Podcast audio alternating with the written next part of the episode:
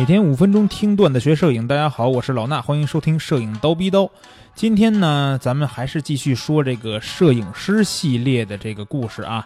那今天要说的这个摄影师呢，是在各个国家或者是每个人眼中都有点儿，大家对他有不一样的看法。那有些人呢，觉得他是日本最优秀的摄影师之一，也有些人觉得他无非啊就是一个拍色情照片的变态啊。也有人呢对他的作品是嗤之以鼻，觉得是太过于低俗。但是呢，也有人觉得说，从他的作品里边能看到摄影本质的一种追求，啊，他知道怎么用摄影去表达自己的想法。那这个受到这么多争议呢，却非常知名的摄影师是谁呢？就是荒木经惟。荒木经惟出道以来，一共出版过三百五十多本出版物。被认为是日本乃至全世界最多产的艺术家之一啊，在他的作品中呢，有不少都是这个关于性爱这个题材的，甚至呢，有些被称为这种情色图片，啊，他的作品尺度大到什么程度呢？很多人第一次看到他的作品，都会直接认为是不正经网站里边的那种色情图片啊，比如什么幺零二四啊这种网站之类的啊。哎，不过咱咱不开车啊，咱好好讲故事。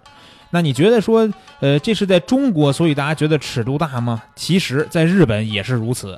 荒木经惟曾经在办展览的时候被警察逮捕，并且罚款过，就是因为啊，认定他展出的作品属于是淫秽内容。在日本这么一个我们看起来非常大尺度的国家，都能被这样处罚过，你们想想这些照片尺度得有多大吧？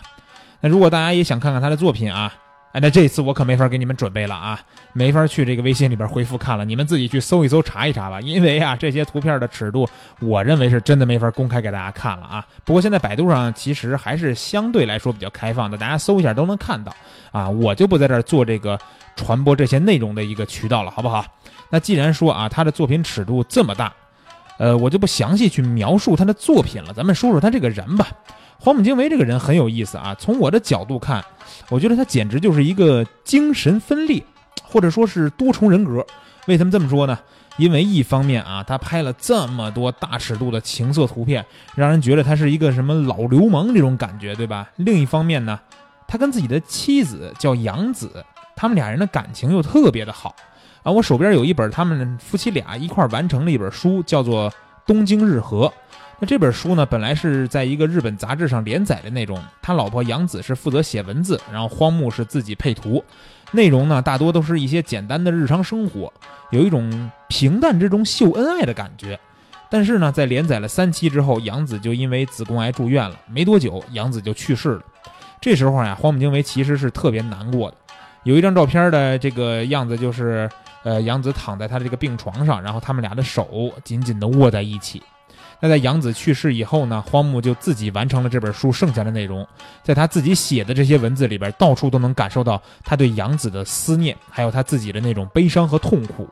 那很多人说，他们听过最美的情话，就是荒木写的一句话，叫“妻子走后，我拍的就只有空景”。从一个那么喜欢给自己老婆拍照片的人，到现在他妻子去世了，所以画面里边没有人了，他只能拍空景。想想这是多么的感伤，又是多么动人的一句情话。那大家刚才听我说的故事啊，你可能觉得荒木是一个感情细腻，是吧？性格温柔的好男人。但是为什么我说觉得他是个精神分裂呢？在他跟他老婆相处的时间里啊，他确实是这么一个人。但是呢，让我对他的性格有了另一种判断的，就是一部纪录片，叫做《迷色》。这部纪录片的尺度啊，那是相当的大。所以呢，你你如果看了这部纪录片啊，你想看的话，你还真得好好好好找一找啊，下载一下这个资源，因为它不是一个在正常的地方能下载到的。呃，我也是最近呢，一个朋友给了我下载资源，我才看了完整版的这个片子。这里边记录了很多这个荒木拍摄的现场，还有呢，他跟朋友聊天的一些场面。有一段话让我重新认识了这个人啊。当时呢是在一个小酒馆，还是 KTV 那种地方。然后呢，荒木是搂着一个他拍摄过的女孩，这女孩呢还是个处女。呃，他就说，呃，荒木说说一般呢和我合作过的女人我都给上了啊，你坚持到现在很了不起。这什么玩意儿？当时我有点懵逼了啊。什么叫拍过来都给上了？这这这这这这这也太那个太厉害了吧，是吧？看这片子的时候，我就觉得，我说这老头是个疯子。好色这个事儿啊，其实没必要多说。人类呢，其实都是好色，但是呢，敢像他这样，是吧？把这方面的欲望和兴趣都这么公开的放大，做到这样的人呢还不多。你说日本拍情色图片的摄影师多吗？肯定多呀，对吧？那么多 AV 的封面图是吧，都是摄影师拍的。那为什么出名的只有荒木经惟呢？这也许啊，就是他对于摄影和对于生活的理解不同于其他人的原因。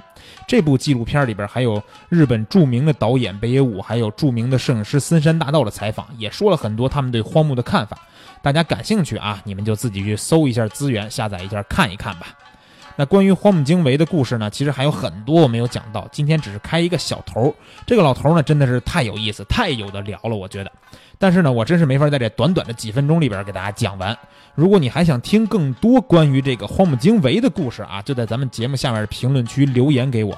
如果你们想听，我以后再给大家讲讲他的故事。那今天的节目就先到这儿了，明天早上七点咱们不见不散。